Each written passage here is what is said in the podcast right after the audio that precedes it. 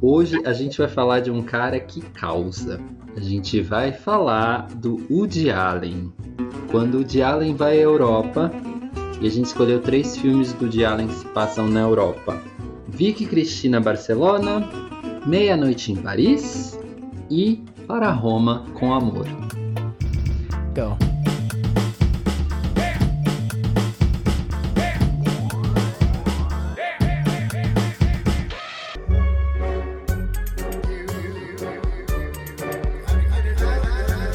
Bom dia, boa tarde, boa noite, Planeta Galáxia. Esse é o Obsessões, o podcast dos Sessões. Você vai ouvir falar aqui meu amigo Vitor, meu amigo Fernando e eu, Leandro, e o povo que está no chat também tem voz sempre. Já dei aí a prévia.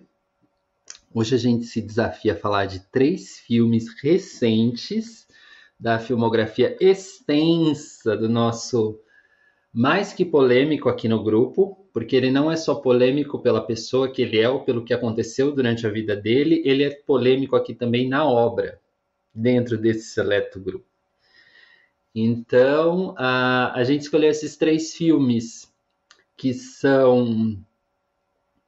Já começo que, se você não, não gosta de Alien não conhece, eles podem ser uma, uma porta de entrada, porque são filmes que alguns dirão que são palatáveis, são filmes palatáveis, né? Uma boa palavra. É, Vicky Cristina Barcelona, que é de 2008. Quem tá no filme? A Penélope Cruz. Fazer um filme em Barcelona, não tem Penélope Cruz? Aliás, tem Penélope Cruz no Vicky Cristina, tem o Javier Bardem, tem a Scarlett Johansson, Uh, quem mais? Eu lembro desses. A Rebecca, a Rebecca Hall. Hall. Né? É. A Rebecca Hall é a Vicky. E em Meia-Noite em Paris a gente tem o Owen Wilson maravilhoso. Maravilhoso. Quem mais está no filme? A Rachel McAdams. Marion. Marion, ajuda aí, Vitor. A Alia Sidu. A, a, ali aparece um dela? monte de gente, né? Como é o nome dela maravilhosa? Carla Bruni. A Carla Bruni é, Carla, é Bruni. Carla Bruni, né? Ela, ela faz uma guia turística no filme. Tem o Adrian Brody. O Adrian Brody. E como é o nome da atriz? Como é o nome da atriz que faz a Zelda no filme? Pesquisa aí, produção. Uma loirinha? A atriz faz a Zelda, porque ela faz alguns filmes do Woody Allen a Zelda Fitzgerald. Cri, cri, cri, cri, cri.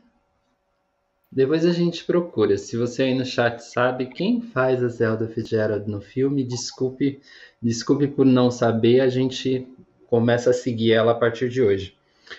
E o terceiro filme, eu falei do Ah, o Para Roma com Amor né? Que traz o Benini, a Penélope Cruz, claro. E quem mais está no filme do Para Roma com Amor? O Alec Baldwin. O Alec Baldwin está no filme. O Jesse Eisenberg também, né? O menino. Também. A Greta Gerwig. A Greta Gerwig. A, a Elliot, né? Que ainda era a Elliot Page, né? É, agora é Elliot Page, na época já não era mais, agora me perdi já nessa Sim. lógica. E eu acho que isso é uma coisa é. interessante e uma característica do Woody Allen para alguns, né? Muitos dirão, e muitas dirão, que Woody Allen não é um diretor muito técnico. O que, ao longo de sei lá quantos filmes ele já fez, uns 60 talvez, por aí, batendo uns 60. É, ao longo da carreira, ele, ele é um, hoje ele é um diretor técnico, sim. Você olha Meia-Noite em Paris, esses os trabalhos mais recentes, mas dizem sobretudo que ele é um diretor de ator e que ele, sem dúvida, é um dos maiores roteiristas, mas isso a gente vai falar durante, né? Porque os roteiros do Woody Allen são muito, muito bons, bem escritos. Aliás, o que, que ele não faz, né? O Woody Allen é escritor, é músico, é diretor, é ator, ah, que mais? Acho que ele pinta também? Não sei. Mas É isso aí. Fernando, sua contribuição, seu início. Eu vim aqui para ouvir o Fernando, noite. que era o maior Eu vim aqui para ouvir o Fernando. Eu vim aqui para ouvir o Fernando. E daqui a pouco ele vai responder se o de Allen tem música. Porque esses... Bom. Vocês sabem que eu não conhecia o Woody. É, eu fui zerado. Obrigado por vocês terem mostrado isso aqui para mim. Eu sempre aprendo. Eu adoro. E a, o real é que, tipo assim, antes eu vi o Woody Allen como, tipo, é que eu lembro, minha, as minhas memórias do Woody Allen, eu acho que são em filmes em que, acho que talvez seja aquele do neurótico, sabe? Que ele tava conversando com a mina andando e tal, e aí eu, sei lá, eu tava na rua, cheguei em casa, tava rolando esse cara, eu achei ele super idiota, eu falei, ai, que imbecil e tal, e, tipo, passei. E essa, essa, essa informação que ficou dele para mim, sabe? Então, nunca tinha assistido nenhum filme dele ou me debruçado sobre a, a, obra. A real, gente, é que eu amei, eu adorei. O Lê já falou tudo que tinha para falar. É... Já, para mim, já, tipo, resumiu, resumo da ópera, assim. Eu gostei muito de todos os filmes, de todos. Claro que o Meia Noite em Paris, para mim, é muito superior, mas o Vic, Cristina Barcelona e o Para Roma com Amor também me chamaram muita atenção, assim. Foi uma semana muito gostosa passar com o Diallo assistindo aos filmes dele. Uh, e, e, é uma coisa que eu ainda não consegui digerir, assim, sabe? Assim, no sentido de, ah, ele é isso, ele é aquilo, de categorizar, ou de... Eh, eu tenho mais algumas reflexões, assim, gerais sobre, sobre o que ele faz, eu concordo muito com o que o Lê falou. Tem um, umas histórias muito boas, o roteiro é muito bom, ele é um ótimo roteirista. Né? Os filmes se passam super. Por mais que tenham mais de duas horas alguns, eles se passam super rápidos, você nem percebe. Né? E são muito engraçados. O Meia Noite em Paris é muito engraçado, cara. Eu fazia tempo que eu não ria tanto assim. É, eu, eu assisti até mais do que os três da, do nosso encontro, os três do nosso compromisso. Assisti também, assisti também Match Point, que eu também não tinha assistido, e O Sonho de Cassandra, o Cassandra's Dream. Barco, né? Do iate, barquinho, sei lá. É, porra, mano, eu curti, curti demais. Eu tô muito fã do Woody Allen agora. É, mas eu queria é, uma parte da vida dele que eu não conheço, que eu queria que em algum momento vocês contemplassem, é a parte da fofoca do, do pessoal aí, do, do Leão Lobo e tal, sabe? Porque eu precisava saber um pouco mais disso. Vocês vejam que eu falei sobre o Woody Allen só, sem, sem ter essa informação, sem ter, quer dizer, tem um pouco, mas muito ampassando. Eu preciso de vocês para ver se eu vou continuar gostando da obra desse cara. É isso, meus dois centavos hoje é bem isso mesmo, gente. Eu, ruim, não achei nada muito zoado, achei todos os filmes muito bons, filmes muito bem feitos, é, simples e gostosos, assim, super gostosos, super legais de assistir, super humanos, assim, eu, eu senti, sabe? Tem uma humanidade muito legal no Diário que faz você ver a vida de uma outra forma, pelo menos nos filmes. Mas queria ouvir mais, assim, sobre a vida também dos caras, do cara, não sei. Sim. Mas eu queria perguntar para você, é, é sempre bom perguntar coisas para quem é, tá mais fresco no rolê, porque vem sem o vício, né? E vem sem o, o pedantismo que o Woody Allen pode, pode colocar nas pessoas, né? Também. Porque ele é um diretor como você falou, neurótico, ele, tra ele traz esse, esse alter ego, né, do, da psicologização de tudo, né? É, tudo é psicologizável em Woody Allen, assim, né? Tudo, tudo cria um caminho para você falar, ah, essa cena aqui eu posso viajar no Freud, no Jung, no não sei o quê, e, E eu acho que nesses três filmes ele brinca muito com esse tipo de personagem que também talvez sejam as pessoas que assistem os filmes dele, né? Que são as pessoas que estão lá em Nova York, vão passar férias na, na Europa, né? No Velho Mundo e tal. É, eu queria que você, você me mostrasse ou me dissesse semelhanças que você viu entre os três filmes e talvez diferenças, Fernando. E aí eu já passo para o Vitor, que o Vitor é ok, ok, ok. Não, mas a história do Woody Allen não é nada. Não é brincadeira, não. Não, não, não, não, sei se apareceria. Acho que apareceria no TV Fama, sim, porque é, é jornal que pinga sangue, sabe? Mas vamos lá. Vamos lá, Fernando. Diferenças e semelhanças entre essas três cidades vistas pelas lentes de Woody e além. Fudeu. Olha só, eu, eu, senti o seguinte: eu senti Paris muito bonita. Paris, as imagens são deslumbrantes mesmo. A porra da cidade é bonita. E isso eu acho que distou um pouco tanto de Barcelona quanto de Roma não há, pelo menos, alguns takes assim tão bonitos quanto há em Paris. Não sei se vocês viram isso que eu vi. Estou chegando muito é, cru, mas assim, falando de, de bate-pronto, sabe? O que vem na cabeça para ver o que sai. Ah... Esse é o tema das cidades que eu senti que em Paris sai mais a cidade mesmo. Agora, eu gostei muito da nostalgia, do tema da nostalgia, daquele cara, do artista mais é, que vive nas nuvens, assim, sabe? O nefelibasta, né? A palavra que usa.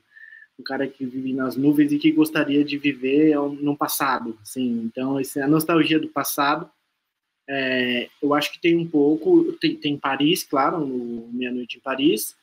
É, e eu não, não agora me, me, falha a memória um pouco, porque eu vi muito filme dele e aí talvez eu esteja confundindo, entendeu?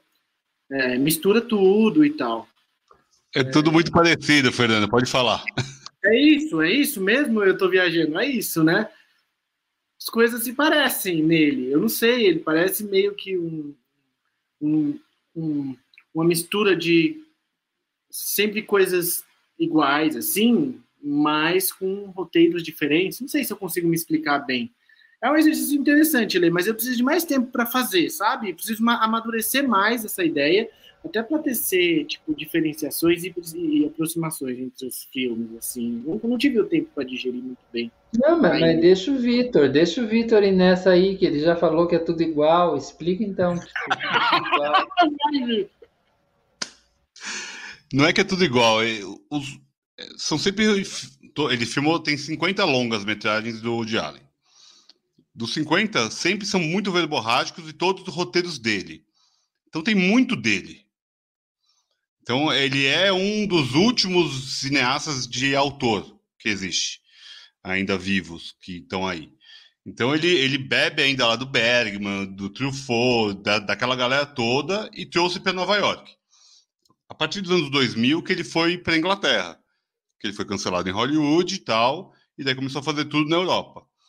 Daí ele fez os filmes em inglês, Match Point, é um desses, Scoop, e acho que Match Point foi o primeiro que ele fez para lá, e daí meio que não voltou para Nova York.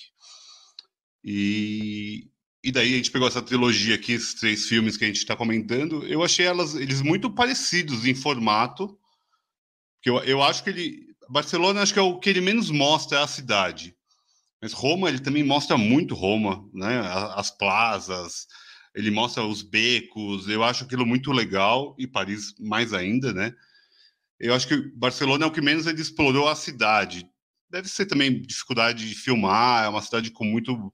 É, são três das cidades mais visitadas do planeta. Então, para conseguir, sei lá, locação deve ser super difícil, não deve ser uma coisa simples de se conseguir é, tirar todo aquele povo, né, aquela, aquele mar de gente para filmar numa plaza ou numa, numa praça ou em qualquer lugar é, que seja, acho que deve ser realmente bem complexo. Hum. Por isso que acho que Barcelona porque, tem um pouco menos é, tá mais é, É legal você falar isso, Vitor, porque uma das coisas que eu sempre gosto, por exemplo, em Meia-Noite em Paris, na, nas aberturas, é que as imagens, todas o sol acabou de nascer. Não dá essa impressão? Porque acho que é, um, é o horário que não tem ninguém na rua. E por isso lá Paris está vazia. É, e, e, tanto que é a meia-noite, né? Então, certamente ali em algum momento, né, é, para ele conseguir colocar aqueles carros antigos e tudo mais, realmente deve ser algo que ele deve ter feito realmente na calada da noite. Mas eu acho que os filmes são parecidos em formato. Acho que o, o Vicky é é o menos parecido com os outros dois. Só que a história, Roma tem muitas multitramas, e isso acaba me deixando um pouco mais afastado do filme, não me conecto tanto com as histórias. Meia de Paris é maravilhoso, que tá, é baseado no Owen Wilson, e ele faz aquela viagem no tempo, que é um negócio fora de série para mim. Acho dos três é a obra-prima aqui, do que a gente está falando. E Vi Cristina está muito vinculado àqueles, àquelas quatro personagens, né? Cinco, né? É, porque Barcelona também, eu, eu, acho que isso que é legal falar. As cidades são personagens também. As cidades desses quatro, três filmes também são personagens. Porque sem as cidades, elas, o filme não existiria. Porque poderia até existir, mas seria diferente. Se fosse, sei lá, no Cairo, ia ser diferente. Rosa Púrpura do Cairo. É um outro filme dele. É, então, assim, realmente é, é, acho que ele consegue transpor com a música, com os trejeitos, com até um, um preconceito das cidades que a gente já tem, ah, porque Paris é, é, a cidade de luz. Então ele, ele explora muito a cidade de luz à noite. É, Roma é aquela coisa maravilhosa, o, o, o Coliseu, os canais, é, as, rua, as roselas. E, e, Barcelona eu senti um pouco menos essa visão da cidade. Eu não vi tanto Gaudí quanto eu que poderia ter. Sei lá, o Inharitu fez muito melhor isso com Beautiful do que o Woody Allen aqui. Eu não vi tanto a Barcelona e Merli. Merli também usa muito Barcelona como pano de fundo. E aqui eu acho que ficou muito mais focado naquele, né, aquele trisal, vou falar assim, e também com a Rebeca é, entrando ali naquele, naquele, naquela, naquela beleza, né, daqueles três maravilhosos. Mas eu acho que eles, os filmes são diferentes, apesar de parecerem ter um formato muito igual. É verborrágico. O Woody Allen é verborrágico. A gente vai ver o Woody Allen sempre vai ter um roteiro com muita fala, com muita exposição, com muita é, erudição, mas não é erudição, eu nunca, pelo menos nunca acho que é uma erudição cabeçuda ou babaca ou presunçosa. Eu acho que é sempre desse autor que está numa crise sempre. É, me parece muito isso. É sempre uma crise, seja do relacionamento, seja criativa, né, ou sei lá, de uma loucura mental, psicológica. Em, em Roma, que eu acho que fica pouco mais complexo, que são muitas multitramas ali, acho que vira meio um pastite. E que tudo bem também, que é divertido. É um filme divertido também, como muitos, né? O cara faz um filme por ano, ele não vai acertar nunca, sempre, né? Não tem jeito. É, tem as polêmicas que a gente vai falar, a gente vai falar. Fica até o fim, a gente vai falar das polêmicas, a gente vai fazer o julgamento do Woody Allen até o final aqui. É, mas eu, eu acho muito, muito gostoso, foi muito gostosa essas viagens que eu fiz. Eu não conheço nenhuma das três cidades, pessoalmente, é, mas eu consegui me ver nela, sabe? É, óbvio, eu só vi a parte bonita das cidades, não tem problemas sociais, a gente não entra tanto nesse meandro político, não é o tema do Woody Allen em geral, né? Até tem um ou outro tal, mas sempre muito mais da existência, do, do eu, do ego, é, do relacionamento, do homem e mulher.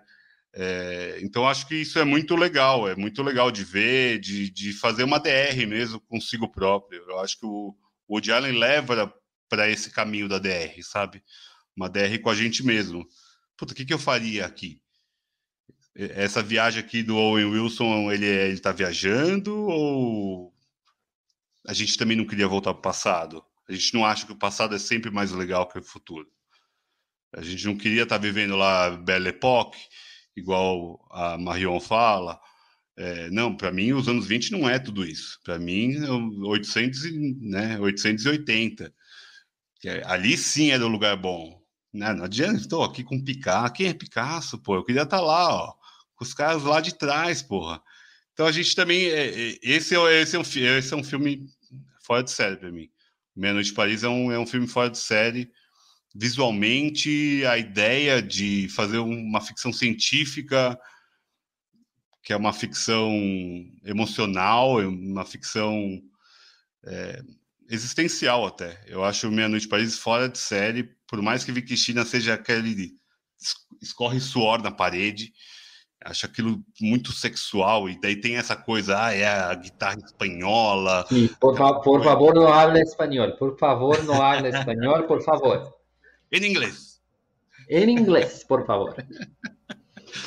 Eu acho que tem tudo isso. Eu acho que são filmes parecidos, mas aqui a gente, como vários outros do Woody Allen, mas cada um tem a sua micro história e algumas ficam melhores, algumas ficam menos boas mas acho dificilmente falar, ah, ficou ruim. É, é cinco para cima sempre. Não, eu, pelo menos, do, do, que eu vi, eu não vi nada abaixo da crítica, digamos assim, sabe?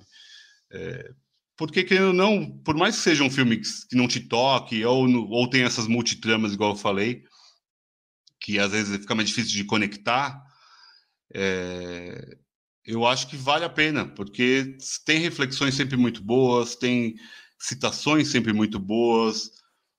Ele se coloca muito nos filmes, né? Os personagens, quando não é ele, pessoa física, que eu nem gosto dele atuando, eu acho ele realmente um não bom ator.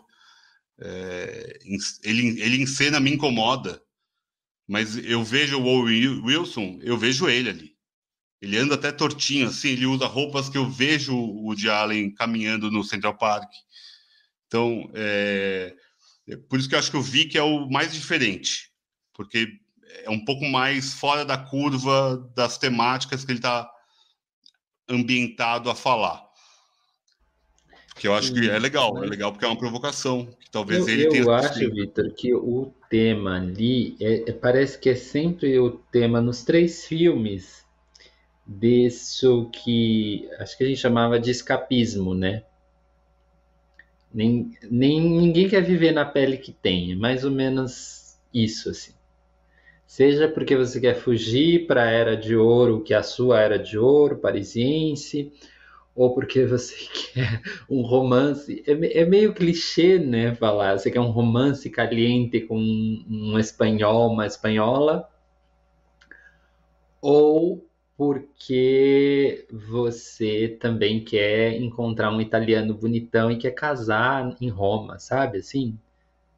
É, é legal, Lê, desculpa te cortar, sempre o americano indo para lá, né?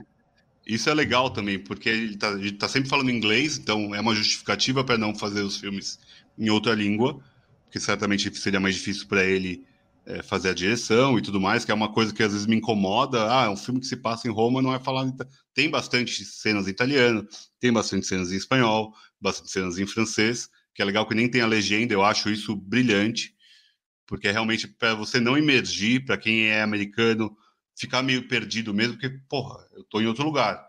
Isso eu acho interessante pra caralho. Mas sempre tem um americano indo para lá. Isso eu acho que é muito legal de fazer uma crítica ao American Way of Life. Você acha que o americano vai fazer aquele trisal que faria com o Juan Antônio? Jamais. Mas está ali, em Oviedo, me leva para lá, vamos tomar um vinho. Porra, vamos fazer um sexo? É isso. Papum. Sim, eu acho o filme em que o Javier Bardem está mais bonito. Assim, é, como, como o Allen pegou, né? captou assim o cara, porque ele não necessariamente é um homem bonito.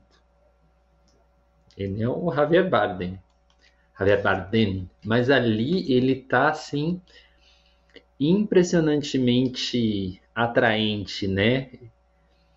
E, e eu gosto disso no, nos três filmes. Eu gosto dele brincar com os estereótipos e com o imaginário que a gente tem dessas cidades, das pessoas que vivem nessas cidades, né? porque você acha que você vai. Uh, acontece com o Brasil também, né? É, sabe, qual é o típico brasileiro? Ah, ele, ele samba, ele tem, sabe? Que nada a ver. Se você perguntar para 80% da população, acho que 80% da população sabe sambar. e, e, eu acho que lá é assim também, e isso alimenta o turismo. Eu acho que é um, é um filme que lembra muito os três, inclusive, aqueles filmes de propaganda turística mesmo da época, que nos anos 60 se fazia muito filme em Paris para vender a cidade, né? É... A Vardar fez vários desses daí, né? Até como contratado da, da prefeitura de Paris. Sim, sim, e, e, propaganda, propaganda dos Estados Unidos, inclusive, na época do, dos anos 60, né? Você viu os filmes do os musicais se passavam em Paris, né? Para e tinha também ali uma uma ideia de que aquela Europa era melhor que a Europa da Rússia. Sempre, sempre essa brincadeira estava por baixo do, desses filmes dos anos 50 e 60 de Hollywood que se passavam na Europa. E foi com esses filmes que o Woody Allen cresceu, né? Ah, eu, por exemplo, eu adoro Para Roma com Amor porque eu acho que é uma homenagem assim declaradíssima ao Fellini. É declaradíssimo. Você você vê alguns personagens do Fellini passeando ali, sabe? E e eu acho que cada filme traz essa atmosfera da cidade, como você falou. Então, eu acho que ele faz um filme francês em Paris, ele faz um filme catalão em Barcelona e faz um filme italiano em Roma. Eu acho que ele conseguiu. É, porque traz a alma da cidade. Você fala, ah, o filme, o filme de Roma é bagunçado, tem muitas tramas, tem muita gente. Esse é o cinema italiano que a gente, assim, sacralizou, né? É, é aquele cinema que as pessoas falam uma em cima da outra e você não entende meio italiano e sempre tem uma confusão e, e sempre tem as pessoas meio perdidas, sempre tem as putas, sempre. É, é, é, eu acho incrível ele captar a atmosfera das cidades, né? Porque era o grande desafio ali, talvez ele sendo o cineasta que muitos vão dizer que foi o cineasta que melhor mostrou Nova York para o mundo. Assim né? Um cineasta que, que assim trouxe uma cara não só de Nova York, mas do povo de Nova York para o mundo, assim. Ele criou um, uma um imaginário, né? O Annie Hall é um pouco isso, Manhattan é um pouco isso. Manhattan é um filme lindo, é um dos filmes de cidade mais bonitos que que eu acho que tem, assim. Manhattan é, é foda. E aí você vai no Annie Hall, é foda também. São filmes assim dos anos 70 do, do, do Woody Allen, né? E que são filmes que, assim, colocaram ele como esse esse grande cineasta, assim, uma pessoa muito importante do, do cinema do mundo, assim, e, e faz escola, assim. Se você não viu, sabe, você quer entender de cinema, você quer estudar cinema, você tem que ver o de Allen. Né? E arrisco dizer, arrisco dizer que é o cineasta vivo mais importante. Mais importante. Tanto da produção, tanto com né? os atores que ele, que ele trouxe, que ele mostrou, a diversidade que ele mostrou, inclusive com os atores que ele trabalhou. E ah, e tem filmes que, nossa, tem filmes do Allen que eu guardo no coração. Lógico que eu não vi todos. Imagina, longe disso, talvez tenha visto uns 20. E o Allen tem 60 filmes, né? Nem sei se eu vi 60 filmes na vida. 50? 50 ali. é coisa nem pra caralho. Nem sei se eu vi 60 filmes na vida. Mas vi sim. A gente tá chegando já no episódio 100 Está documentado. Brasil, Esse é 90 já. Esse é 90. É. Mas já que vocês querem entrar na polêmica, É, muito bem. As cabeças estão aí na mesa. É, você quer falar, Fernando? Você quer especular? Você quer acusar? Você quer reclamar, pedir? Eu quero fazer é... uma pergunta só e uma única pergunta. O que, que aconteceu? Que... Qual que é a que venha... Qual que é o que venha é litigante.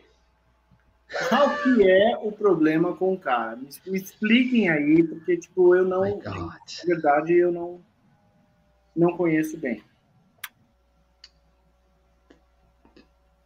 Então, não é de hoje, né, Fernando? Assim, o, o que acontece é que nos anos 90, ainda, o Woody Allen foi acusado, né? Ou de, não sei se ainda era uma acusação formal, mas ele já, já vinha a público porque ele já tinha. É... O Vitor me corri se eu estiver errado, porque eu estou falando aqui de cabeça. Porque ele, ele era, estava sendo acusado de abusar de uma das filhas adotivas dele, e isso ele fez isso durante a, a infância inteira da menina. Né? E a menina, inclusive, hoje uma mulher, ela confirma isso. Ela confirma. E quem fez isso foi a Mia Farrow, né? Aliás, a família da Mia Farrow. Porque um dos filhos, inclusive, da Mia Farrow, acho que ele não é filho do Woody Allen, que trouxe a, essa polêmica a público. E o Woody Allen negava, negava, negava, negava, até que chegou um tempo que parece que é o que é. Estou resumindo assim, tabloide bem, bem, bem assim, baratinho. E já tinha uma polêmica de ele se casou com a filha adotiva da Mia Farrow. Casado até hoje, não é? A... É casado até hoje com ela, Sim. que ela é coreana, que eles adotaram. Coreana. Ela, ela tinha adotado já com o ex-marido, e daí é, depois ela começou a namorar o Woody Allen, nos anos 70 ainda, acho, 80. E daí lá para 90 e pouco, é, terminou o casamento com a Mia Farrow e assumiu o casamento com a filha adotiva dela. Então ele conviveu a infância toda com essa menina, né, que era criada na mesma casa que eles. Só que um dos filhos, que daí é do casal, tá do lado do pai, junto com a filha da Mia Farrow, que é a esposa dele atual. E daí essa outra galera, a Mia Farrow, o filho, até que criou aquele Me Too, naquela época do Oscar e tudo mais. Ele foi um dos que denunciou, fez a denúncia, e que daí virou um monte, né? Pegou o Einstein, pegou um monte de uma galera aí, é, que acabou rolando vários assédios. E o Woody Allen foi acusado de abusar da, da, da filha adotiva a partir dos sete anos, pelo menos é, essa é a, é a notícia que se tem. Ele nega até hoje, né? Sempre negou. Ele deu uma entrevista até para o Bial ano passado, é, falou sobre e reafirmou que não fazia o menor sentido. É, de eles nem moravam mais junto em certo momento quando foi acusação e tudo mais. Então tem, tem esse essa pecha em cima dele que não se, não se esvairá nunca, eu acho. Acho que até por isso ele já não é nem colocado igual o Lei colocou como maior cineasta, vivo, nem é considerado para isso, porque a pecha pegou e talvez tenha cometido ou não, a gente nunca vai saber. Tem, tem essa polêmica e é isso. É, a gente aqui está em busca do cancelamento. A gente já falou de Tarantino, já falou de Lars von Trier, de Polanski, a gente está aqui em busca do, do cancelamento. Porque a gente aqui def não defende ninguém se, se fez que queime no mármore do inferno, ele nem acredita em Deus, então às vezes para ele nem vai pegar. É, ele é porque é o, é, ele não acredita, que não acredita em Deus. Mas ele é de família judaica, né, o Woody Allen. Isso é uma, isso é uma coisa que está nos filmes dele. Mas é, Falando ainda da, da polêmica, eu tentei ver a série do Mia, Mia versus, aliás, Farrell versus Alien, né, que acho que está na HBO. E eu não consigo ver. Quando, quando eu vejo as imagens da, da criança pequenininha brincando com ele, assim, me dá uma coisa muito, muito ruim, assim. aí eu pulo. Embora a, a série não seja só sobre isso. É, fala também. Você chegou a assistir, Vitor? Fala não. também sobre, sobre toda a vida do Woody Allen, né? E como ele também foi crescendo com esse gênio de cineasta e com aquela família, que era talvez as próprias filhas e os filhos dizem uma família atípica.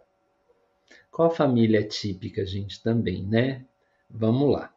É, a gente não precisa ter incesto e tudo mais, mas de perto não é família normal. Mas é, fizeram uma série documental sobre o rolê. Isso me impressiona muito. Mia Farrow não, fala... A série foi muito criticada também, né, Lê? Só para falar, a série foi super criticada por ser muito de um lado, não ouviu o Woody Allen, ouviu o que eu digo sobre relatos, não ouviu o, o lado da defesa. Então é, é, uma, é uma minissérie documental, mas ela é muito direcionada pela família Farrell, né, no caso. É, então tem, tem essa crítica em cima também de ser tendenciosa. Eu também não vi ainda, mas eu pretendo ver até para conhecer mais o lado né, da, da acusação, da acusação, vamos falar assim. É, mas tem isso, né? Tinha já essa lógica de ser uma, uma, uma família já bem conturbada, controversa. Adotaram, deve ter, acho que acho que eram oito crianças adotadas em algum momento. É um negócio realmente bem fora da curva, dois gênios. Então tem, tem todas essas, essas loucuras da genialidade que a gente coloca. Só para colocar o Woody Allen, ele não fez né, faculdade de cinema, ele é um autodidata, ele era um comediante de stand-up comedy na época, né? Ele surgiu como um comediante, é, se apresentava nos palcos lá em Nova York e tudo mais, sempre teve essa cara da comédia. Ele sempre foi um comediante fez, muito fez bom. Fez o filme do 007, não fez? Fez, fez também. Fez um do 007, sim. Do 007, é, ou uma paródia, era, não lembro. Que era ruim, né? E que depois é. refilmaram. Acho que o, o que o que o Daniel Craig fez depois foi o que o Woody Allen fez, mas o posso Cassino Royale, né? Acho que é o primeiro Cassino. é um Cassino Royale que não é da, da galera lá da Bárbara Broccoli, da, da família Broccoli, que é a dona do 007. Então e tem só para puxar a sardinha, a gente já comentou aqui o bebê de Rosemary, em que Mia Farrow está incrível no filme. Então, Tá aí na playlist do, do Spotify, do YouTube, só ver. E, e, só, só mais alguma, alguns elementos, é interessante falar. A própria Rebecca Hall foi uma que acusou ele de algum tipo de assédio em algum momento no Vicky China. Já o Javier, a Penélope e a Scarlett foram em defesa a ele, falaram que não viram nada diferente, nada fora do comum dentro do set. É, então, o próprio Timothée Chalamet, que fez um dos últimos filmes com ele, da chuva em Nova York, alguma coisa assim, é, falou que não faria mais nenhum filme com ele, bababá, babá. Então, sempre tem essa. O Woody Allen traz esse amor e ódio. É um cara que todo mundo queria trabalhar com ele.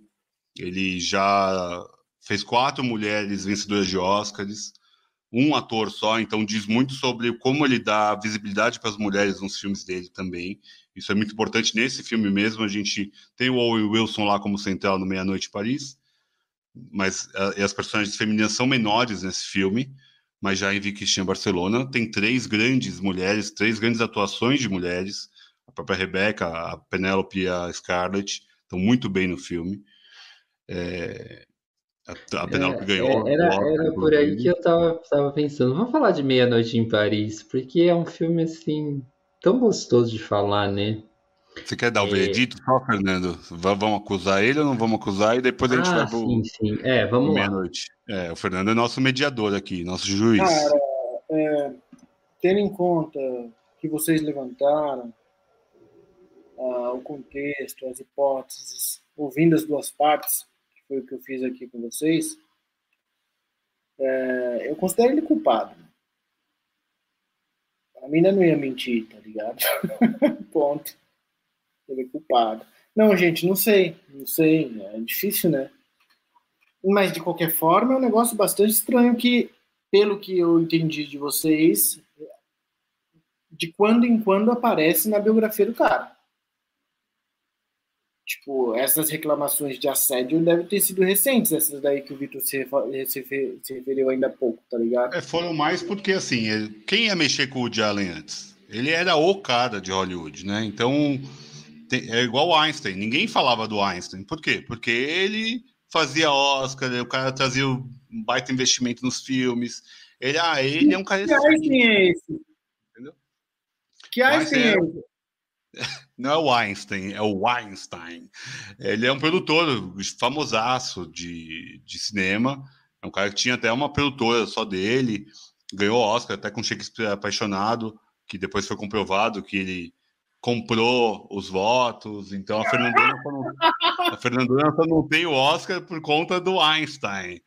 Porque foi o ano que perdeu, é, a Fernanda perdeu para aquela situação horrorosa de Shakespeare apaixonado, que eu nem lembro o nome da atriz, também é ruim também.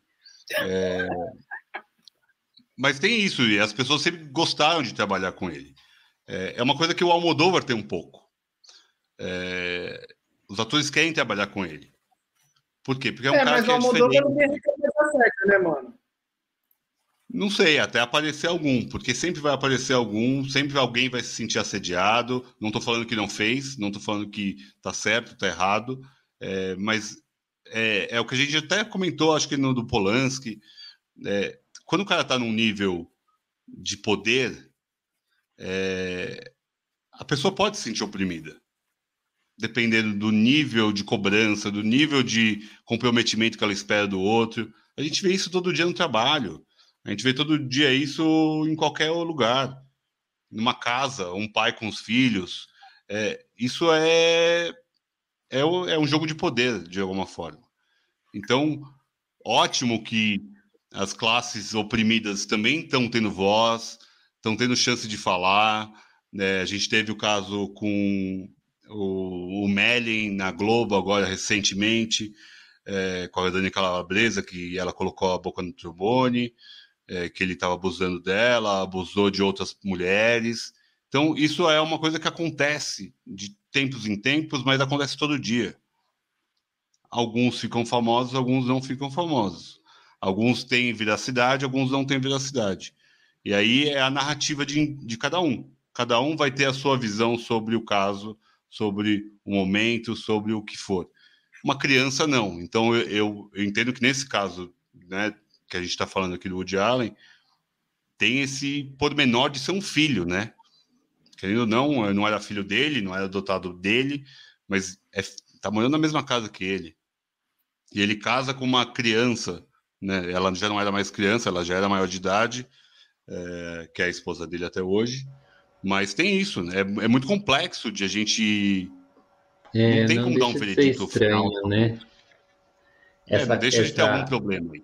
É. Essa coisa de transformar uma relação que é paternal numa relação de sexual, enfim, é de outra. Sexual, é. é, uma relação matrimonial, inclusive, né? Ah, bom. Calei minha boca. Não, ele tá, tá acusado. O Fernando falou, a gente vai mandar lá para a corte americana. Minha boca. A nosso veredito. E tomara que ouçam a gente, porque se o Fernando é falou, tá falado. Isso, né, cara? É muito foda isso, porque é um bagulho estranho, mano. De alguma forma me incomoda esse papo, porque, tipo, eu gostei da obra do cara, tá ligado? É, é, é, sempre me pego nesse bagulho, tá ligado? Tipo, o cara fez mó, vários filmes massa que eu me diverti pra caralho vendo, e aí o cara deu um vacilo desse, mano pode dar esse rolê, não pode dar um vacilo desse, tá ligado? Não pode dar, mano. Sinceramente, é mó, muito, muito, muito zoado isso, tá ligado? Mas, Lê, vamos lá, vamos, vamos por meia-noite em Paris agora, que acho que dá mais jogo. Vamos, vamos falar de meia-noite em Paris. que foi que o Fernando mais gostou, eu acho que é o dos três filmes é é o filme mais redondo, né? Também assim, ele é muito dos três parece assim mais relevante, vamos dizer assim, no, nos temas, nas aparições. É um filme que ele vai te surpreendendo, né? Você vai se surpreendendo junto com a, a personagem, né? Você vai se surpreendendo, você fala, ah, que legal. É... E conforme você vai, eu já vi esse filme algumas vezes. Desculpa, Fernando. Eu já vi algumas vezes. Não querendo ser pedante, talvez já sendo, algumas vezes eu já vi esse filme. E aí você vai, é, você vai também ganhando um pouquinho de cultura, assim, vamos dizer assim. Porque, por exemplo, para nós brasileiros, é, o, o, o Fitzgerald, né? O Scott Fitzgerald e a Zelda Fitzgerald são, são figuras que você fala assim, uau, tão longe mesmo. Não é uma literatura que bateu aqui no Brasil, né? Mas nos Estados Unidos é tipo, eles são muito, muito fortes, né? E, e o Hemingway, né? O Hemingway o também Hemingway. O, ah, o Hemingway é um pouquinho um mais, mais, conhecido, né? É, cê, cê, eu, cê, eu recomendo, quem puder, não passar a vida sem visitar Paris, Barcelona e Roma. Roma eu ainda não fui. E não passar a vida sem ler um livro do Hemingway também. Né? Mas, feita a. Você vai percebendo que o quão amplo vai ficando ali o seu repertório, sabe? Assim, é... E quanto o Woody Allen também está fazendo, como nesses três filmes, eu acho, é, homenagens às fontes de onde ele bebeu. É, como é o, como é o nome da, da atriz que faz a. A Kate Bates, né? É, a Kate Bates faz a Stein. A, a Stein. Gertrude né? Stein. É. é. eu não sei, você, você tem uma, uma certa. Sei lá, é um, é um gozo quando você vê assim, você fala, nossa, é o Hemingway, é o Dali, é a Zelda, é a quem mais aparece no filme? Aparece a Josephine Baker no filme. O traz Buñuel. um ar de. O Buñuel traz, traz um ar também que me lembra um pouco as bicicletas de Belleville. Então ele fez uma, uma, ele comunica muito com o cinema francês e com as coisas da França ali e vai vai te dando uma aula sem ser chato, né? O filme é uma comédia. Né? Mas fala mais, fala mais, Fê. Mas eu acho que eh, de todos é, é isso mesmo, Lê, porque quando, à medida que foi aparecendo esses caras aí europeus, eu boiava, assim, sabe? Porque esse Fitzcarrage aí, eu nem. E eu fiquei fazendo uma reflexão que isso seria muito gostoso, né? Imagina você, Lê, voltando, encontrando, sei lá quem, um cara muito foda. Kalashnikov, não, Kalashnikov é da dança, é. Imagina você, Fernando, encontra o Machado, do nada. Imagina encontrando o Machado, nossa, tocar com Jimi Hendrix, nossa, encontrar hum. O Gandhi, mano, fazer um, fazer um rolinha de jiu-jitsu com o Gandhi. Porra! Sim, tá já pensou? É, deve, ser, deve ser muito massa. Encontrar, encontrar o Mário de Andrade. O Mário. Tomar um café. Tomar Fala, um café, tô, bater uma. Tô escrevendo umas coisas aqui. Você quer dar uma a olhada? Kiss. Imagina encontrar a Caça Kiss quando ela era viva. Ela morreu? Não, tá rezando aí. Tá rezando ah. aí o pessoal não voltar. É, esse, esse, essa viagem, essa brisa, ela é muito gostosa. E uma das coisas que mais me chamou a atenção é que quando ele volta para a realidade, a cara do Owen é impagável, mano. Ele fica na cama assim, a mina dele passa trocando uma ideia com ele e ele começa a falar: velho, você não sabe o que aconteceu. Tipo, mano, você se coloca naquela posição. Eu ficaria exatamente daquele jeito, tá ligado? E claramente eles não têm muito a ver um com o outro, porque, tipo, ele é um cara que curte literatura e ela é uma mina que tá querendo, sei lá, tá ligado? Ficar de boa, viver a vida. É uma patricinha, sacou? Sei lá, alguma coisa assim, pelo que eu pude ler dela.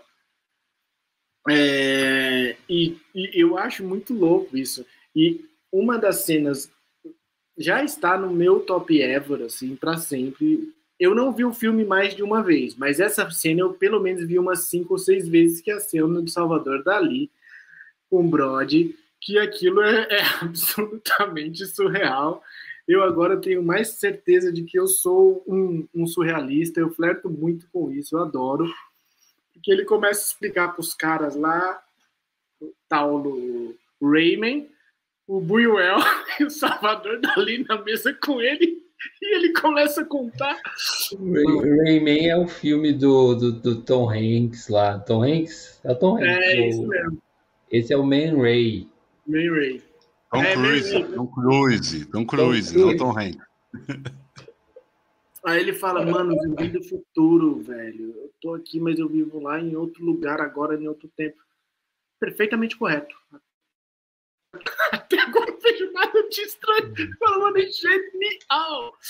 Eu vejo uma fotografia. Eu vejo um filme. Eu vejo rinoceronte. Não, essa, essa frase, a primeira frase que ele. Ele tá tendo um problema com a mina, né? Com a Marion, e aí o Dali tá ali, sem querer, e chama ele. Dali, Dali. O Dali deve ser desse jeito mesmo. Eu imagino que ele seja bem próximo a isso. Só que essa frase, essa pergunta, ela é uma pergunta muito fundamental da existência humana. Você gosta do formato do rinoceronte? O que você acha da forma do rinoceronte? Mano, essa frase é do caralho, assim. É uma frase para você mandar no meio do almoço, tá ligado? Pra pessoa falar. Quando a pessoa vem trocar ideias sobre coisas concretas, sobre coisas materiais, sobre a porra do sistema, você mandar uma dessas, sabe? Não, o que você acha da forma do rinoceronte? Porque se desestabiliza a pessoa para sempre e, e, o Dali fica na viagem dele. Assim. Então, essa cena, para mim, é uma das melhores cenas que eu já vi na minha vida. Assim. E eu gostaria muito de encontrar o Dali, porque simplesmente deve ser uma pessoa muito engraçada, tá ligado? Foi uma das melhores cenas e é um filmaço. Eu gosto, eu, eu dou muita risada. Fazia tempo que eu não ria tanto. Ah, uma outra cena também que me chamou muita atenção e que me fez rir de novo com o cinema, porque a gente vinha vindo de uns filmes muito pouco risíveis, sabe? Vocês colocaram vários temas pesados aí para a gente trabalhar e a gente ria para não chorar, mas esse daqui eu ri é o do, do, do, do Cantando no Chuveiro, né? Que é fabuloso. Ele tem uma sacada que é muito boa e, tipo, é um negócio ao mesmo tempo inovador e revolucionário, porque ele fica brisando o de Alien aí, né? E até que ele interpreta bem nesse papel, para mim. Que ele fica assim, caralho, você canta bem, né, mano? É como se fosse uma ideia que entrou na cabeça dele e não saísse mais, que ele também trabalha com música. E ele falou, mano, você, você é foda, você canta pra caralho, você não quer investir nisso, mano, que não sei o quê. E aí dá tudo errado e ele fala, mano, chuveiro, faltar um chuveiro e aí o negócio explode. Eu acho muito legal. É, nunca vi uma cena tão engraçada também quanto essa, assim. Então são cenas bem boas, assim, que vale a pena ter na mente, assim. Esse é em Roma, né? Roma, é, pela Roma, Roma com amor. Que é o cara da contando no chuveiro.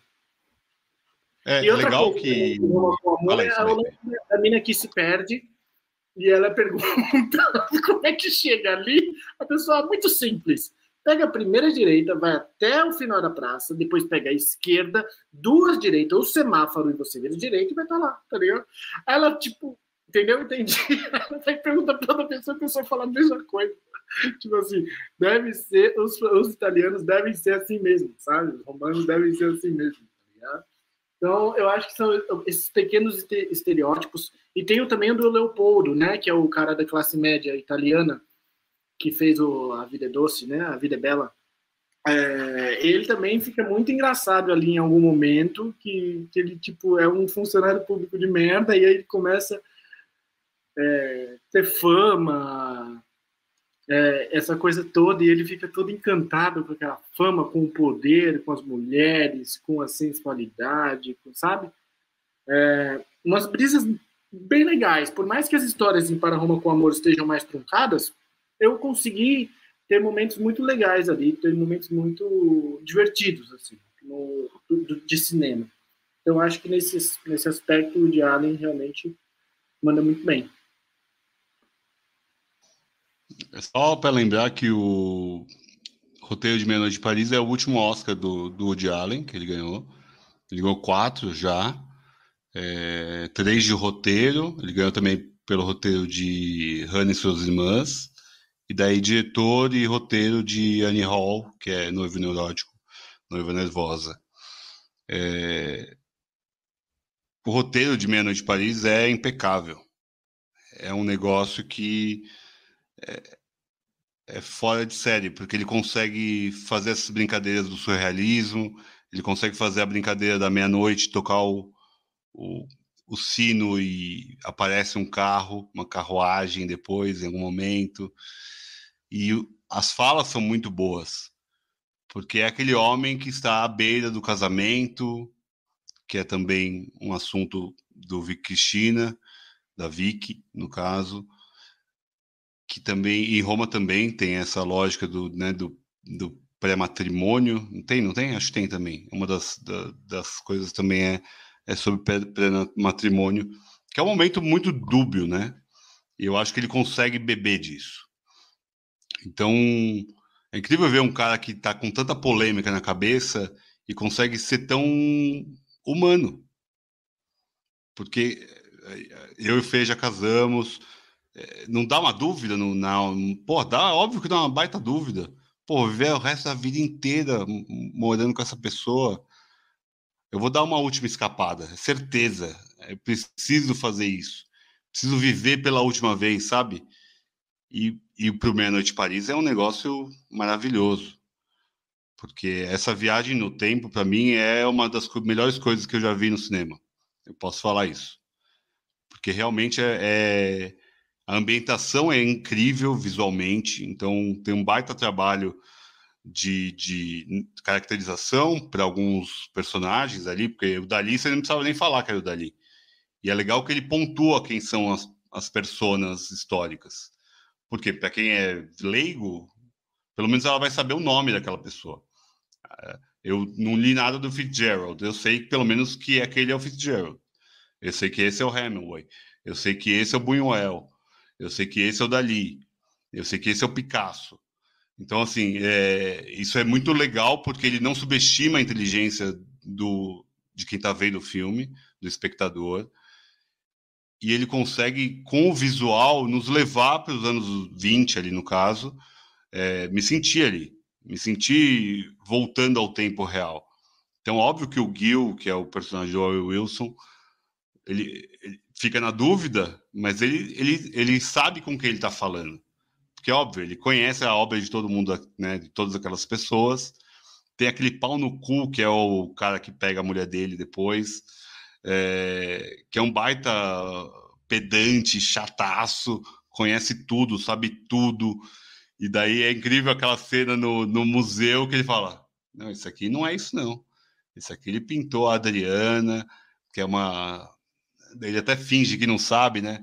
É, é uma amante dele que veio de Bordeaux, que também pegava o Picard, que também pegava, pegava o outro cara. Tipo, é, é tão inteligente, é tão perspicaz o, aquele roteiro que é, é, difícil parar de ver, sabe? É, os filmes do, do, do Woody Allen têm essa capacidade. Eles são muito fluidos. Eles não param, eles não dão tempo de respiro por mais que tenha informação pra cacete, principalmente o Meia-Noite de Paris, é, que tem muita, né, a gente volta muito ao tempo, mas é, a gente não consegue parar, a gente não precisa parar, vou, peraí, que eu tenho que pausar, quem que é o Hamilton, eu vou procurar. Não preciso disso. Eu posso só continuar vendo. Eu posso depois me interessar pelo Hemingway. Eu posso depois me interessar pelo Picasso, pelo Gauguin, que aparece lá em algum momento, pelo Buñuel, eu, eu posso me interessar pela, pelo todo.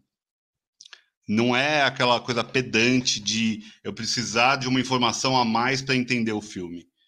Eu não preciso disso. Então, eu acho que ele sempre é muito é, ele não é só o autor, ele também é o espectador do, do filme. Eu acho que essa é a melhor qualidade do Woody Allen. E eu acho que trazer o humor para o filme, como ele sabe trazer muito bem, faz isso. Faz a gente ter tesão de ver o filme. É, faz, faz a gente querer não parar de ver o filme. Por mais desinteressante que talvez pareça. É, por mais bobo que às vezes apareça, igual essas cenas que o Fê falou sobre para Roma com Amor, do cara cantando no chuveiro, é uma sketch cômica, claríssima. É uma sketch cômica que podia estar no Zorra Total. Só que dentro do contexto do Woody Allen, é algo que é incrível.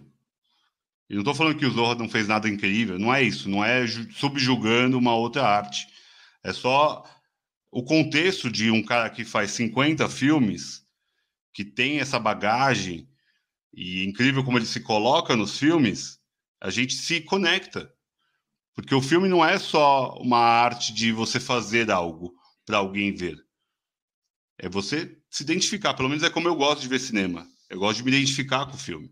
Eu gosto de me ver no lugar do personagem. E isso o Woody Allen faz como poucos. Talvez, ah, quem não viveu tanto, vai ver noivo neurótico, noiva nervosa, vai falar, ah, nunca me casei, jamais vou ter uma DR idiota dessa. Igual tem uma cena icônica, né? Eles discutindo dentro de um. sentados, conversando, jantando, e eles estão falando coisas, mas o, toda a legenda é sobre o pensamento deles. Pô, quem nunca teve um diálogo com pensando outra coisa? Aquilo é, aquilo é brilhante. E aquilo ali é uma quebra de paradigma na história do cinema. Então o Woody Allen não é um cara que só faz comedinha para a gente passar o tempo. Ele marca a história. Ele é um, um roteirista de marca maior. É, acho que é o grande, o grande bem que ele faz é o roteiro. O roteiro dele são sempre muito complexos, completos e envolventes, sem ser nunca pedante. Pelo menos do que eu vi, nunca foi pedante. Eu também não vi tudo, eu, mas boa parte do que eu vi é sempre muito próximo do que a gente vive, do relacionamento, da cidade, do, do dia a dia. Então eu, eu, eu gosto muito do cinema do Woody Gosto muito, por, mesmo não conhecendo tanto e mesmo desgostando de vários filmes dele. Mas eu vejo sempre muito valor no que ele faz. Eu vejo sempre muito prazer no que ele faz. Eu vejo sempre muito a verdade. Eu acho que até uma das falas, alguém, acho que o Hemingway fala, né? Tem que ter verdade no que você escreve para você passar, não importa se o enredo é bom ou é ruim, tem que ter verdade. O Woody Allen faz isso como poucos. Joguei o microfone, agora é você, Leandro. Eu tô muito surpreso porque eu vinha nesse nesse nesse piquete aqui, sempre sempre defendendo o Woody Allen. E eu, ah, o Woody Allen não sei o que, ah, o não sei o que. Aí, na hora do, do ao vivo aqui, Brasil, ninguém consegue falar mal do que o cara faz, entendeu? Porque tem filme ruim, Woody Allen tem filme ruim. Tem filme ruim, do começo da carreira. Fala um filme ruim aí, Leandro. Fala é, um filme fala ruim. Alguns ruins, Lê, bem ruins mesmo. Por quê? E por que são ruins, né? Um filme dele que eu não gosto. Eu acho que eu não gosto do Bananas. É... Eu não gosto. Eu não gosto. Eu nem vou lembrar o nome. Bobo. O Scoop, né? Meio. É, é, é okay. também não é, não é um filme. Não é, um, não é memorável para mim esse. O Scoop, Bananas. Mas eu acho mais fácil falar dos filmes dele, que eu gosto também, inclusive. Filme que eu não gosto, eu, eu tenho uma tendência a meio que esquecer. Ao Rui também concorda com o Skill. É, mas mesmo esses últimos, eu adorei. Esse, esse Rifkin, Rif, Rif, Rif, Rifkin Festival, né? Festival do Amor, em português. Nossa, esse filme é demais É demais esse filme. Ele, ele tira sarro dos caras lá de Cannes, assim, de uma maneira. Esse povo de festival de cinema. Não Sebastião. É, ele gosta de tirar sarro dessas pessoas, né? É, no Vicky Cristina Barcelona, por exemplo, a personagem da Penélope Cruz, Maria qualquer coisa, ela tira um Maria sarro... Helena, Maria Helena. Maria Helena. Maria Helena, por favor, não habla espanhol. É, ela fica tirando um sarro do americano o tempo todo, né? Porque ela, ela, ela parece ser uma pessoa mais do povo, mais. Sabe essas pessoas não estão muito aí para essa questão de ah, como, eu, como eu me formei enquanto identidade, o que faz eu ser eu mesma e tal. E ela tira um sarro da Scarlett Johansson, que é, é maravilhoso, né? Até as, até as, duas virarem amigas, ela só, ela só gonga a, a personagem da Scarlett Johansson. Ela ah, aprendeu chinês? Nossa, e por quê? Pra quê? É. Ah, porque eu achava o som bonito. Aí ela fala lá uma palavra. Isso é bonito? Hum. Tipo, ela, ela desdenha, né? Acho que o, o, o humor do Allen também está um pouco no desdém, assim, de muita coisa. E é um mundo do qual ele participa, né? Ele conhece aquelas pessoas. Ele conhece a pessoa que estuda cultura catalã e vai lá para Barcelona e você vê que a pessoa. Ai, que me apaixonei pelo Gaudí quando eu tinha 12 anos. E você vê que a pessoa não sabe muita coisa mesmo, assim. Aquilo não. Não é eu gosto de dizer essa palavra, aquilo não habita a pessoa, né? Aquilo é, é meio externo, assim, é, é, é uma coisa que está na forma, né? Não está no, no hábito mesmo. Pessoa precisa se preparar para falar sobre. Ela muda o tom de voz quando ela começa a falar sobre. E ele vai pegando essas nuances assim, é, é, é, é, engraçado, né? Porque coloca o patético que a gente é também. Mas então eu queria perguntar, Vitor, um filme do Woody Allen que você quer indicar.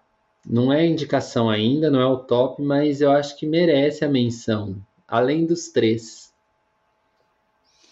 Olha, eu vou tentar não roubar do Fernando, porque ele vai indicar um que eu mostrei para ele. É que ele viu poucos filmes, então eu vou tentar fugir dos, dos filmes que a gente indicou para ele. Putz, é difícil, hein? Difícil. Deixa eu dar uma olhada aqui, mas eu gosto muito de, de, dessa nova geração, vou dizer assim. É, acho que a partir do Match Point eu, eu, gosto bastante, assim, principalmente Vic China, Match Point, Vic China e Meia de Paris. Meia de Paris eu acho que é o concurso dessa nova fase dele. Eu acho que realmente é o mais incrível. Eu vou indicar Noiva Neurótica, Noiva Nervosa, Ale, porque eu acho que ali ele mudou mudou o cinema ali. Eu posso dizer isso. Ele mudou como se faz. Agora, agora ele surpreendeu, hein? Agora ele surpreendeu, Fernando. É, porque eu, eu, acho que o Fê vai falar de match point, eu acho que é importante falar Nunca sobre match pensei, point. Nunca Vitor. Mas eu é, acho uma, é, um, é um filme maravilhoso. É um filme que mudou, mudou como se faz diálogo no cinema, sabe? Eu acho um negócio muito fora de série. O, é muito verborrágico, como muitos filmes são. Tem muito essa lógica que o Fê até comentou antes da gente começar a gravar, dos dois andando pela cidade, conversando. O filme basicamente é isso. Então, a gente, se a gente vai procurar questões visuais cinematográficas, a gente não vai ter tanta, não tem. É, o máximo que a gente vai ter é, com, é plano contra plano na, nas horas dos diálogos, mas digo sobre montagem de locação e tudo mais, ele é um cara que vive a cidade, né? Principalmente nos primeiros filmes que eu vi, Bananas tem muita produção, mas é horroroso. Então, assim, que era mais pastelão mesmo, acho que era mais a comédia que ele estava lá imbricado ainda na época de, de fazer stand-up stand comedy e tudo mais. Então, acho que ele quis fazer um filme cômico que acho que a comédia tem, esse, tem um tempo de, de, de, maturação e também tem um tempo de duração. Acho que a comédia lá dos anos 70 que ele fazia, hoje não cabe mais. A comédia de relacionamento é uma coisa que é eterna. Então, acho que ali ele achou o filão dele. Então, eu acho que Noivo Neurótico e Noiva Nervosa é uma mudança no tipo de cinema que ele faz. Ali ele também ganha o Oscar e tudo mais. Ele ganha liberdade de fazer filmes que ele faz depois. Manhattan, Zelig. Ele faz vários outros filmes que são mais cabeçudos, digamos assim. Ele vai buscar esse Truffaut lá de trás, um Bergman lá de trás. Ele vai crescer esse gênio também. Talvez ele não, não chegue a ser esse gênio do jeito que esses outros foram, mas é, por conta de questões cinematográficas mesmo. Eu acho que o texto dele sempre é muito melhor quando é cômico.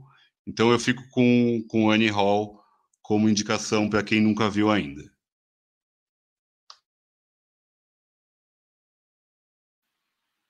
Já vai falando você, porque eu não vou falar mais nada depois que você falou.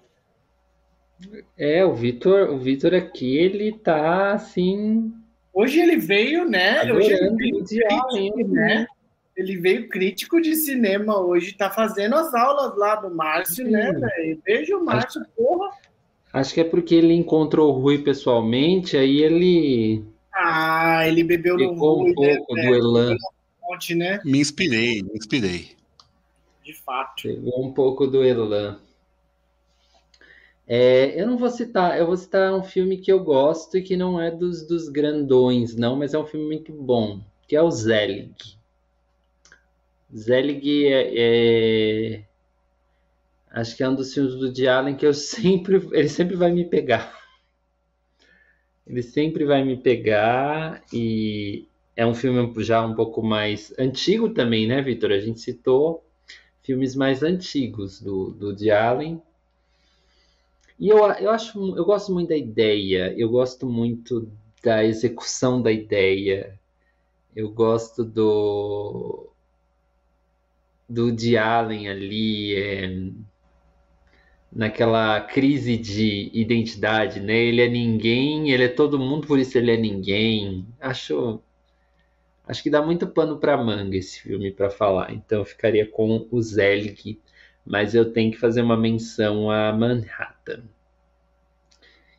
Digo mais, digo mais, talvez tenha sido o lugar onde eu melhor vi Meryl Streep atuar. E ela era praticamente uma criança, mas ela tá ali muito bem. É, é é o que o Vitor falou, assim, como o, o, o Woody Allen, ele, ele tem um, um olhar para a mulher dentro do cinema que também é um pouco diferente ali nos anos 70, porque você citou o Noivo Neurótico Noiva Nervosa. A, a Diane Keaton ali está maravilhosa, ela é, ela é uma musa, mas é absolutamente diferente da de olhar a mulher objeto no cinema ali, né? Ele já tem uma uma outra relação com as personagens femininas que é muito bonita ali nos anos 70. Então, a Meryl Streep tá linda no Manhattan. A, a, Mia Farrow e a Diane Keaton, que eu acho que são as, as grandes, pode-se dizer, as grandes atrizes do de Allen, tão maravilhosas. E aí ele vem mais recentemente com a Alison Peel, eu lembrei dela, que ela fez outros filmes do Allen, ela faz a Zelda no Meia Noite em Paris. Ele também deixa ela linda, assim, é, tem um frescor olhar para ela, assim, você fala, aí é o frescor de uma beleza quase que interior que ele capta nas mulheres. E aí a Scarlett Johansson é maravilhosa com ele, Gente, é, é, impressionante. A Scarlett Johansson não tem. É como se ela tivesse sem maquiagem. Eu acho que essa é a mágica do The Allen. E você vê a mulher no seu estado mais lindo, assim. Com a Penélope Cruz ele faz a mesma coisa, gente. A Penélope Cruz, ela é maravilhosa também, mas dois filmes que ela tá muito linda de ver, assim, é, é saboroso de ver é o Vi Cristina Barcelona e o Para Roma com Amor. É, você fica assim, você para, você para. É, eu acho que essa essa magia da lente ele tem. Por isso a menção a Manhattan e Zelig é o filme que eu gostaria que toda a humanidade visse. Antes do Fernando fazer a indicação dele, é, isso é algo que eu queria até pontuar. É, a gente vê um filme como Vicky Barcelona que é hipersexual. A gente não vê a exploração do corpo feminino no filme. Eu, eu acho que até em Match Point a Scarlett Johansson é um pouco mais utilizada com esse olhar. Mas é, Vicky Chan tinha tudo para ser um filme absolutamente nu, de nudez. A gente não vê nenhuma nudez. E ele não precisa disso para mostrar o tesão que tem no filme. O filme ele é hipersexual. Ele, ele tem uma pulsão. Porque os personagens são é, vigorosos, são explosivos, principalmente a Maria Helena é, e, o, e o Juan Antônio, acho que eles são. E, e, daí tem um pouco desse trejeito que ele quer colocar, né? Desse olhar estrangeiro sobre o espanhol, espanhol que faz a torada, é, que tem o sangue, que é sangue sanguíneo. E aí acho que a Maria Helena ela representa muito esse sanguíneo do filme, né? E ela não está nua em momento algum. Em Para Roma com Amor, ela está muito mais exposta do que em Vir Cristina, que tem uma temática para isso. Então eu acho que eu, eu não me recordo de ver pessoas nuas nos filmes, por mais que eles falem de sexo quase em todos os filmes. Quase todos os filmes ele fala sobre esse assunto sexo que é um tabu. É, digo, no Mostres tem aquele clássico que tem aquele nome gigantesco, tudo que queremos falar sobre sexo e não falaríamos antes, sei lá, alguma coisa assim, que é um nome gigantesco, que tem mais cenas, mas é, é muito mais verborrágico porque é o elan dele, igual eu gosto de falar do elan. O elan dele é a fala. E como que a fala pode ser sexual. A gente não precisa fazer e mostrar. Então, eu acho que isso é um ponto muito positivo na filmografia do Woody Allen. Ele fala de sexo todos os filmes, e a gente não ver sexo é muito importante, eu acho. Eu acho que ele é, ele já é um visionário sobre isso, porque hoje em dia a gente não se, a gente tenta ver os filmes e a gente critica os filmes que usam principalmente corpo feminino é, com esse olhar, com esse olhar que a gente está acostumado a ver. A gente pode problematizar por outro problema é o que a gente não mostra, a gente quer ver. Também tem essa lógica que é possível fazer esse olhar controverso, pode ser. Mas eu acho que é muito importante a gente ver porque é muito baseado no texto. E aí eu acho que não tem para ninguém. Fê, pode fazer a sua indicação. Desculpa aí, eu estou falando para caralho hoje. É, pessoal, é, só queria falar duas coisinhas aqui para vocês, bem rápida mesmo. Até peço desculpa aí para tomar o tempo. Os outros dois filmes que eu assisti que eu recomendo que vocês assistam é o Match Point e o Cassandra's Dream. São dois bons filmes. Recomendo muito fortemente que vocês assistam. Vocês vão se divertir a valer e vão conhecer um pouco mais aí da vida desse grande diretor, o Woody Allen. Valeu, obrigado. É nóis. Qual que você gostou mais, Fernando? Fala direito, arrombado. Cara, eu gostei, eu gostei dos dois, na real, sabia? Porque eu acho que eles terminam igual. É, e é um tema diferente do, do, do, do Woody Allen que vai à Europa, né? É um tema bastante diferente do que a gente está tratando aqui, dos três filmes que a gente está tratando, assim. Porque ali tem um, um desenrolar e, tipo, no final dá tudo certo. Até que eu não quero dar spoiler. Hoje eu não vou dar spoiler, eu prometo. Mas assim, dá tudo certo para quem fez o errado. Sabe? E é louco isso, porque não tem nada disso no, no, no nos outros filmes, assim. Tá ligado? É, eu gosto. Também tem bons roteiros, bons atores. É, eu gostei mais de Match Point, cara eu gostei mais de Match Point. Apesar de, de ter curtido bastante também o Cassandra's Dreaming por causa do tio, da, das conversas, dos papos, família, família. É uma coisa bem legal. Mas Match Point acho que tá, tá um pouquinho acima mesmo. É isso.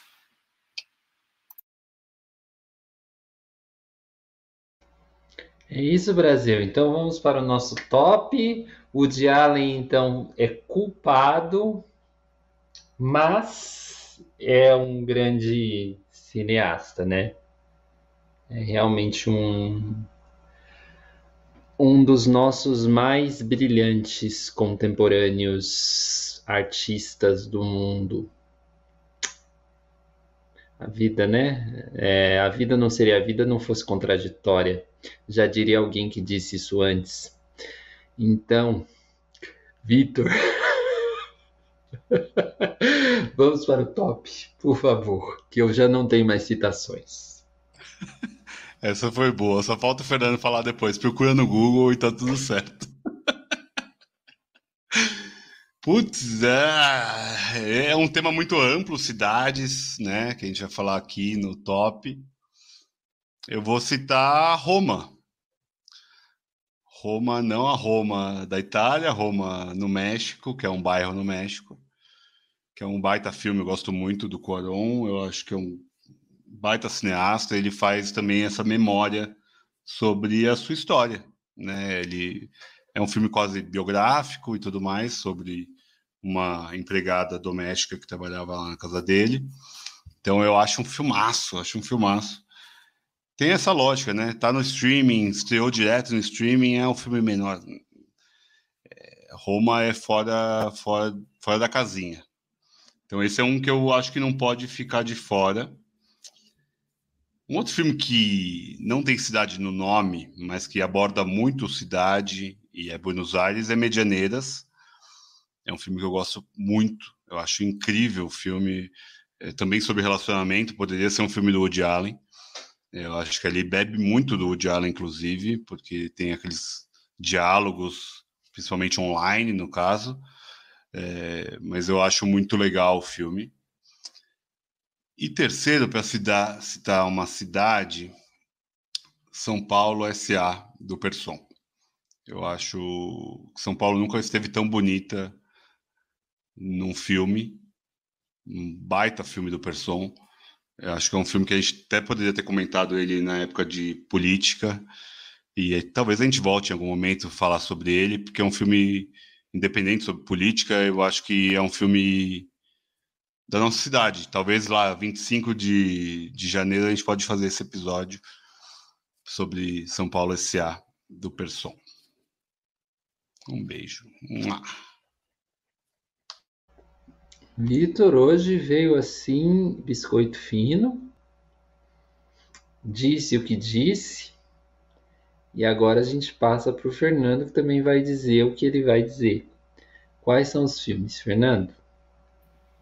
Então, hoje aí, pessoal, obrigado aí por estar tá participando aqui com Café com Leite com vocês.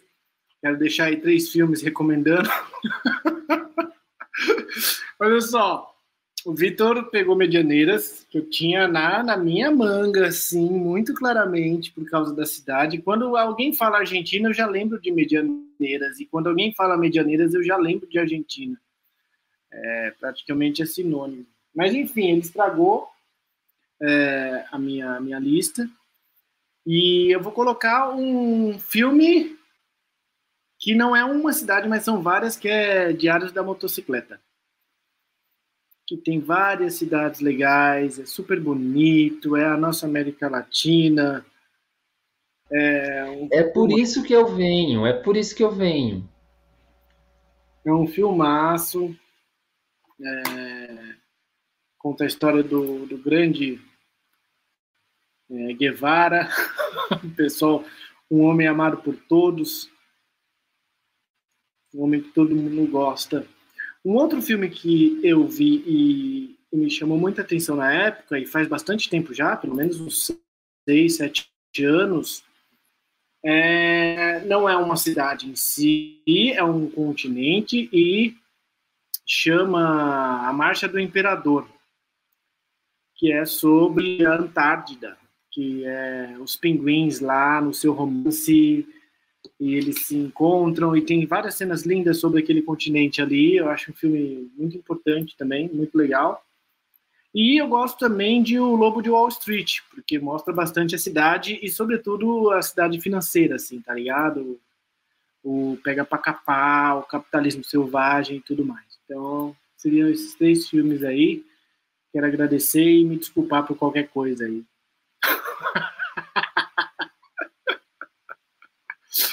Vai, Lê, você, mano. O que, que você trouxe hoje pra, pra gente?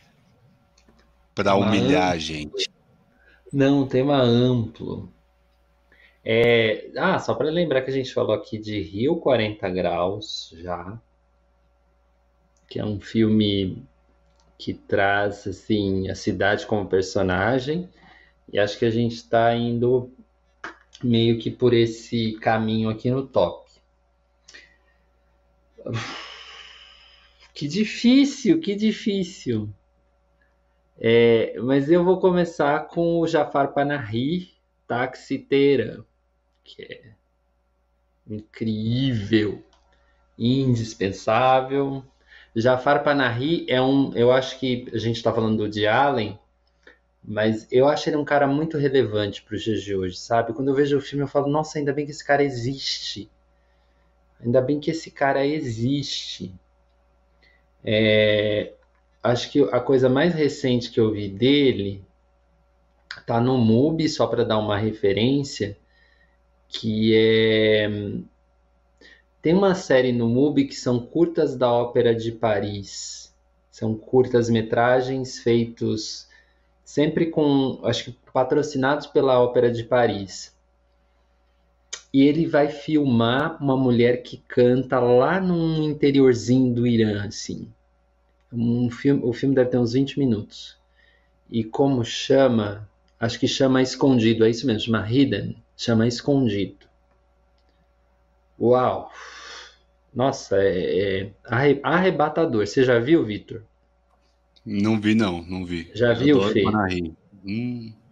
Esse, esse Só para falar, o Panahi tá preso, hein? O Panahi tá preso ainda, né? É, acho que tem uma pena de seis anos para cumprir agora na partir de 2022. Prenderam ele por quê? Por fazer filmes contra o regime iraniano. É, porque ele nasceu no Irã. E porque ele é um cineasta do Irã.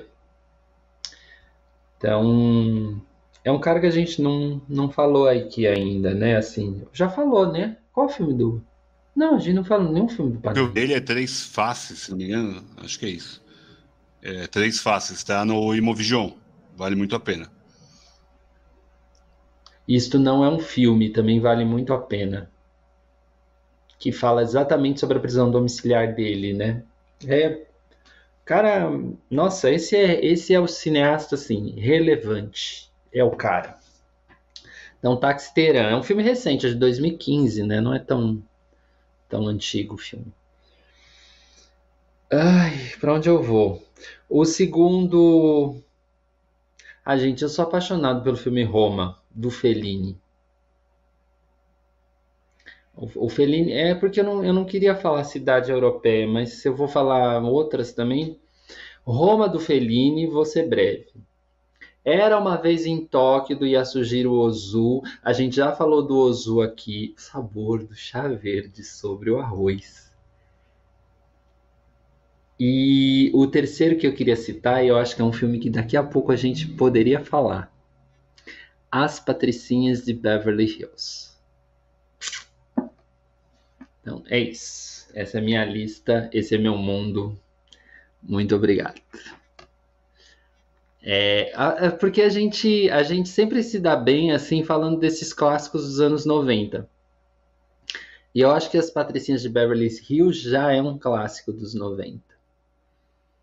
Porque se você começar a pirar no estudo de figurino, estudo de época, né, ou como aquilo também já ficou datado, o como, quando, como o cinema de entretenimento mudou e o que que, que, que eles estavam dizendo ali, né, na verdade, com a Alicia Silverstone. A gente viu muito isso, isso né? Anos 90, 2000, né? E Beverly Hills, porque é um lugar que o povo gosta de filmar também. E menções honrosas, Vitor, menções honrosas. É só falar, a gente falou de Bacurau, que não é uma cidade que existe, mas é um local, né? Então acho que é legal falar que é uma cidade que está colocada no filme, que também é um personagem. Eu, eu, eu ia até falar, os filmes do Kleber, é, os outros, né, reportam Recife de uma forma muito incrível. Acho que os do Cláudio Assis também é, reforçam Recife de uma forma muito interessante, de mostrar um, uma Recife bem próxima de uma, um realismo que a gente tem nesse cinema atual, principalmente o Amarelo Manga, acho que é bem, bem cidade. É, eu queria citar, você falou de Tóquio, eu lembrei de Encontros e Desencontros. Eu acho que o filme é, aborda muito bem a cidade. Eu acho belíssimo o filme. A gente gravou um episódio que a gente não gravou, mas a gente poderia voltar a ele, inclusive. Aquela dobradinha Encontros com ela. Eu acho que vale a pena a gente colocar isso à baila. É isso. Tem muita coisa, mas o tema é amplo e é uma delícia. Que bom que a gente falou sobre isso. É amplo, dá, dá para voltar nele, sim. A gente, durante o episódio, a gente foi citando, né? A gente falou das bicicletas de Belleville, por exemplo, que mostra uma Paris que não é a Paris lá do, do Meia-Noite em Paris, né? A Paris dos arrondissements. É uma Paris um pouquinho mais afastadas. Eu amo os filmes do Fred Astaire em Paris Cinderela em Paris, eu acho muito legal também aquela Paris que se mostrava nos anos 60. É, os mu musicais e cidades têm sempre uma relação, né? Aí você pega, por exemplo, West Side Story, mas não traz uma, né? Essa, essa relação da a relação de dançar na rua, né? Quando dança na rua mostra a cidade, e a cidade fica personagem também. Tudo isso para falar, para ah, para agradecer pela semana que nós tivemos aqui, embalados pelo Woody Allen, com esses três filmes que são mais recentes, Para Roma com Amor, Vicky Cristina Barcelona e Meia-Noite em Paris. Estão todos aí nos streamings, né? Acho que vi que Cristina Barcelona não, mas o Meia Noite em Paris e o Netflix. A gente viu na HBO. É isso? E o Meia Noite está na Netflix também. Meia Noite está na Netflix, na HBO e o ah, para Roma está no Amazon. Amazon Prime. E tem outros filmes do Woody Allen. Não fosse ele um cineasta cancelado, a gente acha que a gente teria mais. Alguns streamings não, não, não querem associar a sua imagem com a filmografia do Woody Allen. O que, sei lá, é, dá para entender, né? Dá para entender, mas aí você fica com dificuldade de ver uns filmes maravilhosos, sei lá. Rosa Púrpura do Cairo, por exemplo. Né? Enfim, o de Allen é, é amplo, é vasto. Se quiser que a gente fale de Woody Allen de novo, por que não, né? Recife Frio do Kleber, o Rui está falando. Bem legal. E tem aquele do Jeans, como é o nome daquele documentário lá do Jeans? Tô me guardando para quando o carnaval chegar, né? Que é uma cidade que eles. acho que no interior do, do Pernambuco, se não me engano. Pernambuco, né? Eles fazem jeans e quando chega o carnaval eles vendem tudo. Vão para Recife. É muito, muito bom esse documentário brasileiro. Verborrágicos, como o de Allen, não dá, dá vontade de não parar de falar mas a gente tem que parar de falar e agradecer ao pessoal do chat, a você que está ouvindo, agradecer meus grandiosos amigos Fernando, Vitor, eu sou Leandro, obrigado, segue a gente, use óculos e a música, né, gente? Putz, como a, como a trilha do, do Woody Allen é boa, viu? Algumas Fala da música, Fernando. Algumas playlists minhas são as trilhas dos filmes do Woody Allen. Cara, passou, mas eu nem vi. Eu nem vi, nem prestei atenção nas músicas dele. Todas as. Só do cantando no chuveiro, só que eu ouvi a música. Isso aqui é bom, né? É audiovisual. Você entendeu a obra de um jeito só, misturado. não tem. É fluido, né? Mas vale a pena ouvir a música do, Alex. Ei!